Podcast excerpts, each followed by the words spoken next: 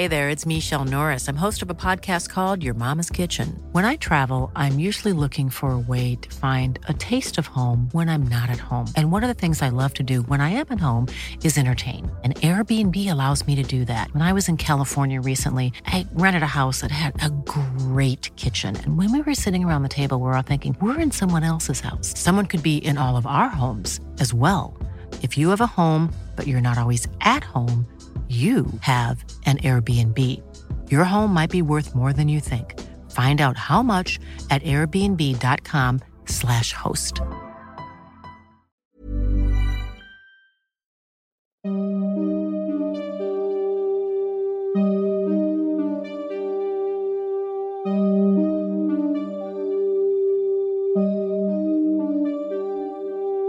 Durante los siguientes minutos escucharás historias que podrían quitarte el sueño. Cosas que pasan con mayor frecuencia de lo que podrías imaginar. Anécdotas vividas por personas reales, como tú, como yo. ¿Estás listo para escucharlas? Así que ponte cómodo y apaga la luz, porque yo soy Emanuel Morales. Y yo, Kevin García. Y estas son... Las historias de Mundo Creepy.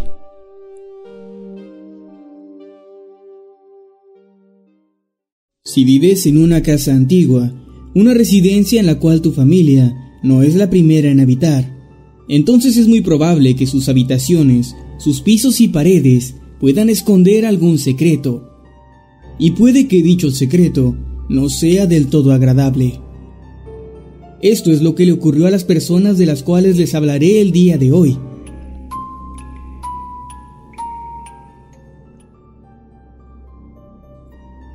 En el año 2007, en Toronto, Canadá, un contratista llamado Bob Kinghorn se encontraba trabajando en la renovación de una vieja casa. Después de perforar una de las paredes para empezar a reemplazar el cableado, notó que había algo extraño ahí adentro. Alguien había guardado entre las paredes un objeto envuelto en periódico.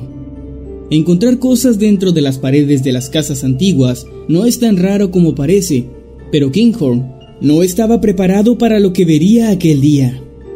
Sacó aquel objeto de la pared y con bastante cuidado lo desenvolvió.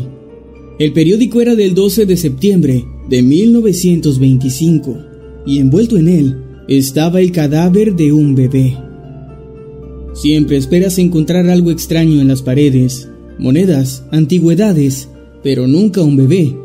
Parecía del tamaño de mi hijo de cuatro meses, declaró el contratista a las autoridades poco después. El infante tenía aproximadamente cuatro meses de edad cuando murió y su cadera estaba rota, por lo que se determinó que se trataría de un asesinato. Sin embargo, el crimen había ocurrido hace más de 80 años, por lo cual es muy probable que la historia completa detrás de este triste y macabro hallazgo nunca salga a la luz.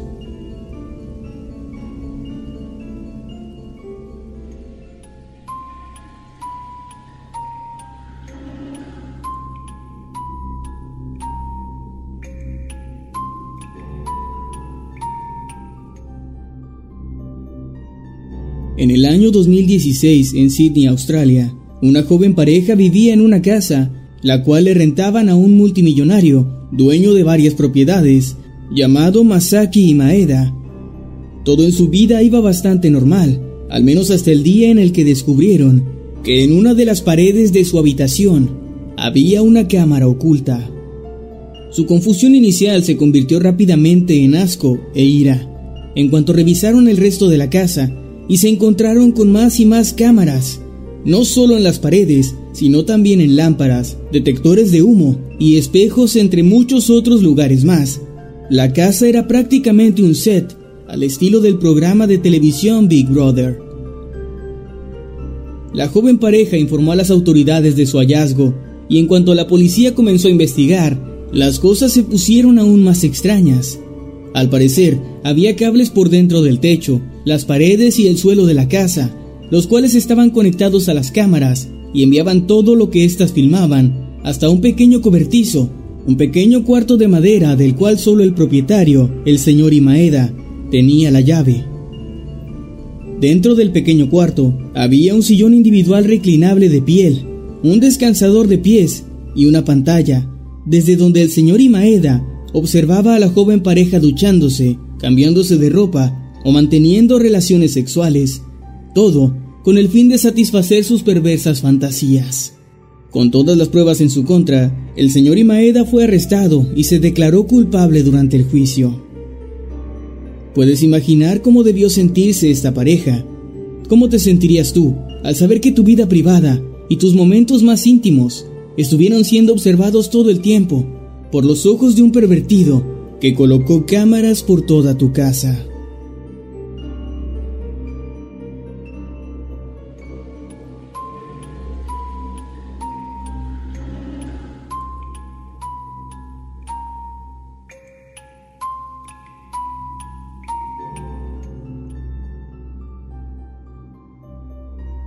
El 21 de diciembre de 1985, en la ciudad de Nueva York, Joanne Nichols, una ex maestra de primaria de 55 años de edad, fue reportada como desaparecida por su marido. Días después, su automóvil fue encontrado abandonado en el estacionamiento de un centro comercial. Se realizó una investigación, pero no se encontraron pistas suficientes para dar con el paradero de la señora Nichols. James Nichols, el marido de Joanne, murió de causas naturales en su casa en diciembre del año 2012, 27 años después de la extraña desaparición de su mujer. En julio del año 2013, un contratista encargado de limpiar y remodelar la antigua casa del matrimonio Nichols encontró casi por accidente algo verdaderamente macabro. Detrás de una pared falsa en el sótano de la casa se encontraban los restos de Joan Nichols. Su esqueleto estaba envuelto en una sábana dentro de una bolsa de plástico y en un gran recipiente cúbico igualmente de plástico. Su cadáver tenía las manos atadas con una cuerda y un enorme hueco en el cráneo. El señor Nichols había asesinado a su esposa, la había ocultado tras la pared falsa en su sótano y había vivido tranquilamente por casi 30 años, sabiendo que el cadáver descompuesto de su mujer estaba justo debajo de sus pies todo el tiempo. Lamentablemente, él murió antes de que esto se supiera, así que jamás pudo ser arrestado. Se podría decir que cometió el crimen perfecto.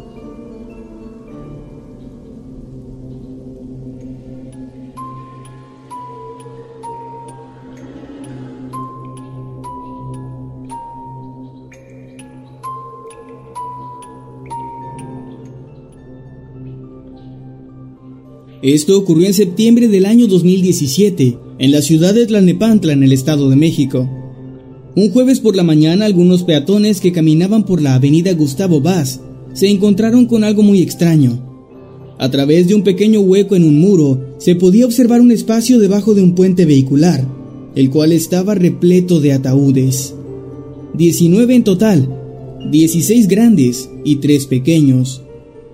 Bastante asustados, los testigos llamaron a las autoridades, quienes acudieron para revisar y verificar si estos se encontraban vacíos o si había cadáveres dentro. En México y algunos países de Latinoamérica existe el mito de que en algunos puentes y construcciones se colocan cadáveres entre el concreto a modo de ritual o de ofrenda para que dicha construcción sea duradera. Afortunadamente, este no fue el caso, los ataúdes estaban vacíos, pero aún así, la explicación no fue menos extraña. Algunos representantes del ayuntamiento llegaron al lugar y expresaron que los ataúdes eran propiedad del municipio, más específicamente del Departamento de Servicios Públicos de Panteones.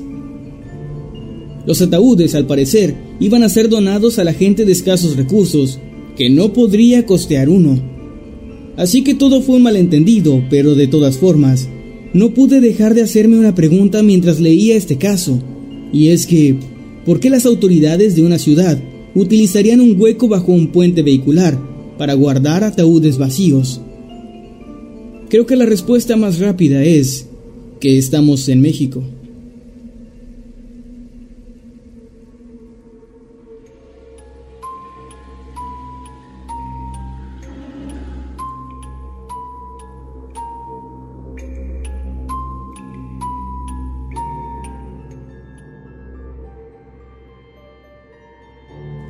El usuario de Reddit, identificado como LMBR Jack, contó a través de esta red social cómo es que encontró una pequeña habitación secreta detrás de una pared de su casa. En dicha habitación solo había dos objetos, una caja fuerte y un maletín. En el maletín había varias cosas viejas como relojes y monedas antiguas, pero lo que más lo impactó fue lo que había dentro de la pequeña caja fuerte, pues ésta se encontraba llena de cintas de video, las cuales estaban identificadas únicamente con la palabra no, repetida muchas veces. Esto causó mucho interés de parte de los usuarios de Reddit que leyeron la historia, y muchas teorías comenzaron a surgir. Videos de un asesino serial, viejas películas snuff o tal vez simples grabaciones íntimas. Sin embargo, Jack decidió dar aviso a la policía antes de atreverse a revisar las cintas y después dijo que como una investigación estaba en proceso, no tenía permitido volver a postear nada al respecto, dejando el contenido de dichas cintas como un misterio más de Internet. Es probable que Jack simplemente lo haya inventado todo, pero en caso de que no sea así, estaríamos ante una historia sumamente intrigante y misteriosa. Pues, ¿qué sería tan importante como para guardarlo en un cuarto secreto, dentro de una caja fuerte y con una etiqueta de advertencia? En 2011, una pareja de ancianos residente en Wisconsin, Estados Unidos, se encontraba en pleno proceso de remodelación de su cuarto de baño. William Whitman, el esposo, estaba retirando un antiguo aislamiento cuando se topó con un hallazgo sorprendente que lo dejó estupefacto. Sin perder el tiempo, llamó a su esposa para que compartiera su insólito descubrimiento. Había encontrado un misil.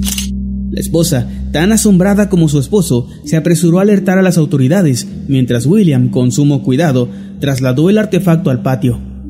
El equipo de especialistas en explosivos respondió velozmente, y para su consternación, confirmó que el misil de apenas 70 centímetros de longitud databa de la época del conflicto armado con Corea y lo que resultaba más perturbador es que éste seguía activo.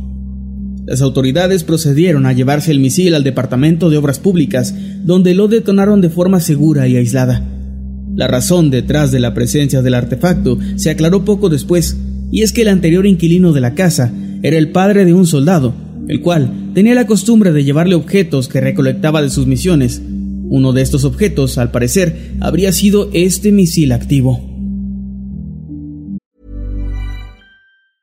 Hey, I'm Ryan Reynolds. Recently, I asked Mint Mobile's legal team if big wireless companies are allowed to raise prices due to inflation. They said yes. And then when I asked if raising prices technically violates those onerous two year contracts, they said, What the f are you talking about, you insane Hollywood ass?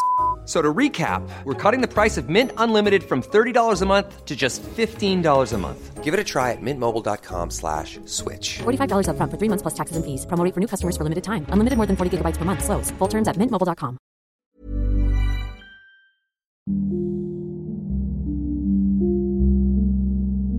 En el año 1999, un grupo de obreros de la construcción se hallaba inmerso en la tarea de remodelar el sótano de la icónica capilla de la Universidad de Harvard. En medio de esta labor, un descubrimiento escalofriante y misterioso paralizó la obra por completo. Se toparon con un montón de huesos que a simple vista parecían ser de origen humano. Por razones evidentes, los trabajadores informaron de inmediato a las autoridades, quienes inicialmente temieron que se encontraran ante una escena relacionada con un antiguo crimen. No obstante, a medida que comenzaron a retirar los restos y a examinar minuciosamente el lugar, descubrieron algo todavía más intrigante. Algunos de los huesos estaban incrustados con trozos de metal, como si formaran parte de un esqueleto ensamblado de manera artificial. Además, entre los restos óseos también se encontraban fragmentos de material de laboratorio, como tubos de ensayo y probetas. Sin embargo, una investigación histórica reveló que el área en la que se encontraba la capilla no siempre había sido un lugar de culto. Entre los años 1782 y 1850, esta zona había funcionado como parte de un salón de anatomía y disección de la Facultad de Medicina, lo que explicaba que los huesos fueran, en realidad, restos de los cuerpos utilizados para fines de estudio y de prácticas médicas. Este hallazgo representó un gran alivio para las autoridades de la universidad, quienes se habían temido enfrentar la posibilidad de aclarar un antiguo crimen ocurrido dentro de sus instalaciones. En el año 2005, Jason y Kerry Brown adquirieron una espaciosa casa de cinco habitaciones en Greenville, Carolina del Sur. Inicialmente comenzaron las renovaciones necesarias para hacerla habitable, y durante este proceso se encontraron con un sorprendente hallazgo.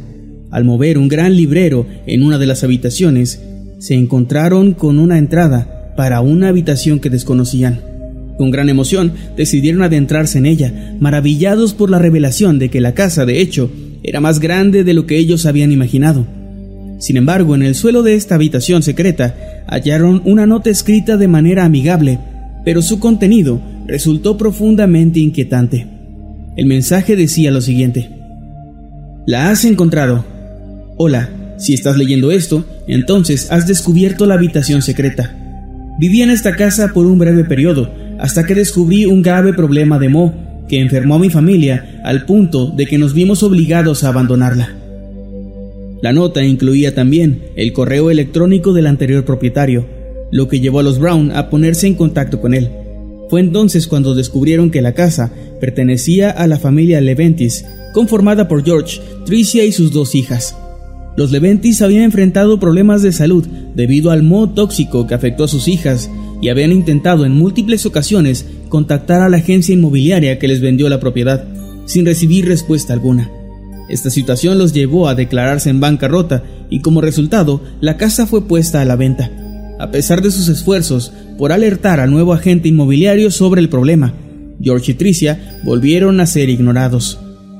Preocupados de que el moho pudiera perjudicar a otra persona o familia, decidieron redactar la nota y ocultarla en la habitación secreta, con la esperanza de que los agentes inmobiliarios no la encontraran y se deshicieran de ella. Los Brown tomaron la decisión de mudarse antes de que algo peor ocurriera y emprendieron acciones legales contra la compañía hipotecaria.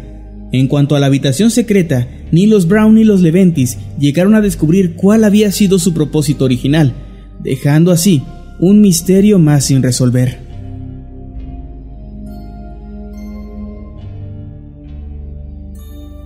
En 2016, una publicación anónima en Reddit desató una serie de reacciones intrigantes. En el post, un individuo que optó por mantener su identidad en secreto compartió su experiencia mientras realizaba renovaciones en su casa, la cual mantuvo sin muchos detalles. En un punto crítico de las obras, sus trabajadores tuvieron que derribar una pared, revelando así un objeto vinculado de manera cercana al mundo paranormal. Una tabla de Ouija que, según el hombre, parecía tener más de un siglo de antigüedad. La respuesta de la comunidad no se hizo esperar. Algunos le aconsejaron dejarla en el lugar donde la encontró, otros sugirieron deshacerse de ella, y un pequeño grupo alentó al autor a investigar más a fondo y compartir sus hallazgos en la publicación. El individuo dudó sobre cuál sería la mejor opción a tomar y finalmente declaró su intención de buscar la parte faltante del conjunto. Tras esta última declaración, no se volvieron a tener noticias de él. El desenlace incierto y la falta de seguimiento dejaron abiertas muchas preguntas, añadiendo así un toque de misterio a esta intrigante historia.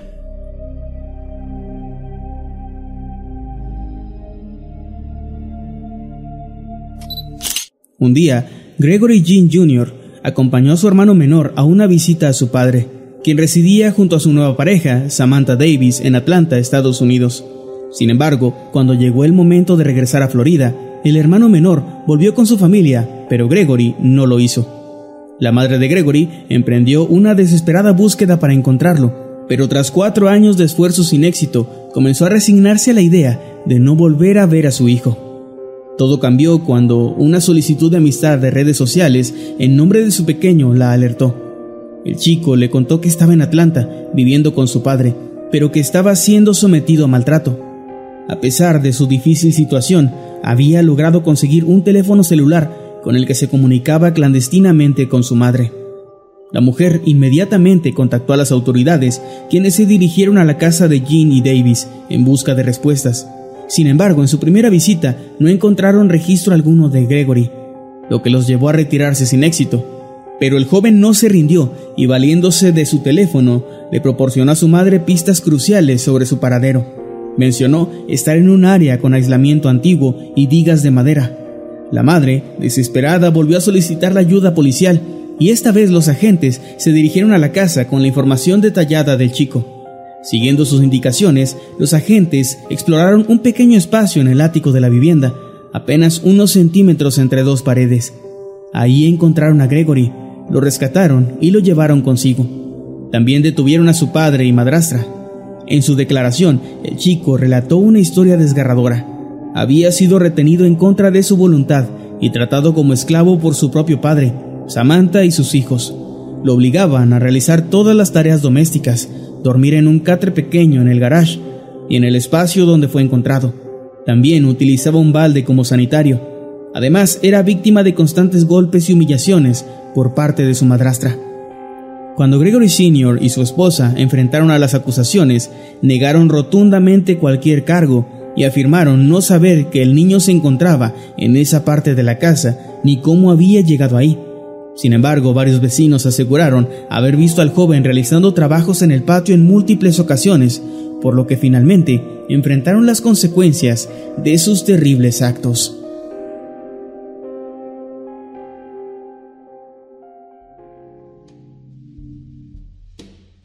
Una de las maneras, creo yo, más crueles de condenar a muerte a alguien en algún momento era emparedarlo, ¿no? Que era precisamente pues dejarlo en medio de, las paredes, de muros, de edificios muy viejos y eso. Sí.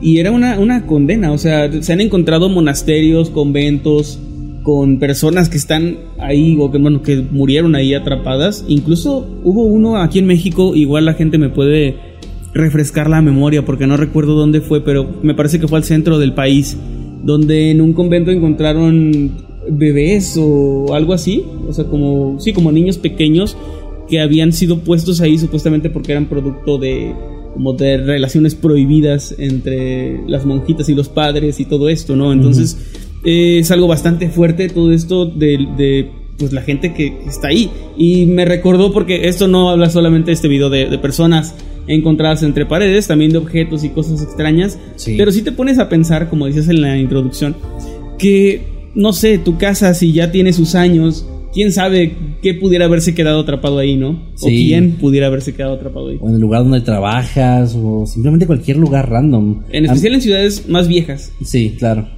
Para, para mí la cosa más aterradora relacionada con cosas detrás de las paredes definitivamente es ese episodio de Thomas el tren, donde le hacen, emparedan a un, a un tren, a un vagón. es cierto. Está muy, muy fuerte eso. ¿Sí te acuerdas de eso? Sí me acuerdo de la o sea, yo no veía, yo no veía esa serie, iba a decir caricatura, pero se hizo muy popular eso y es lo, es, o sea, eso es un reflejo, pues de ese castigo que sí existía. Yo me acuerdo de esa escena, pero no me acuerdo por qué lo hacían. No, yo, yo no vi el capítulo ni siquiera, sí, solo, solo sé qué pasó, pero bueno. En la casa de mis abuelos, me relatan que cuando mi papá y unos tíos pintaban la casa, notaron que una de las paredes sonaba hueca. Al momento de que mi papá se recargó en la pared, lo que cubría la pared se cayó. Eso les dio una curiosidad muy grande a ver qué es lo que era, ya que al parecer había algo adentro. Al momento de hacer el hoyo encontraron nada más y nada menos que unos frascos llenos de polvo. Estos se veían demasiado viejos. Al momento de abrirlos salió un olor a podrido demasiado fuerte, a tal grado que uno de mis tíos comenzó a vomitar. Pero la curiosidad predominó y sacaron de uno de ellos un dedo humano totalmente conservado. Lo extraño es que llevaba los anillos de matrimonio de mis bisabuelos, pero es que aquel dedo estaba envuelto en un velo negro.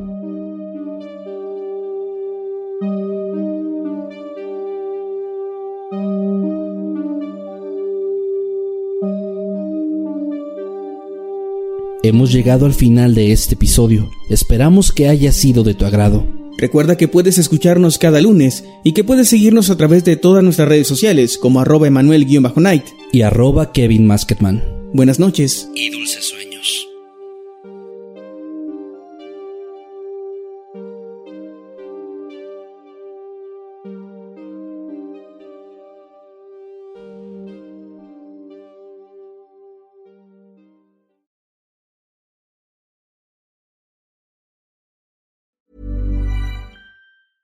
Selling a little or a lot?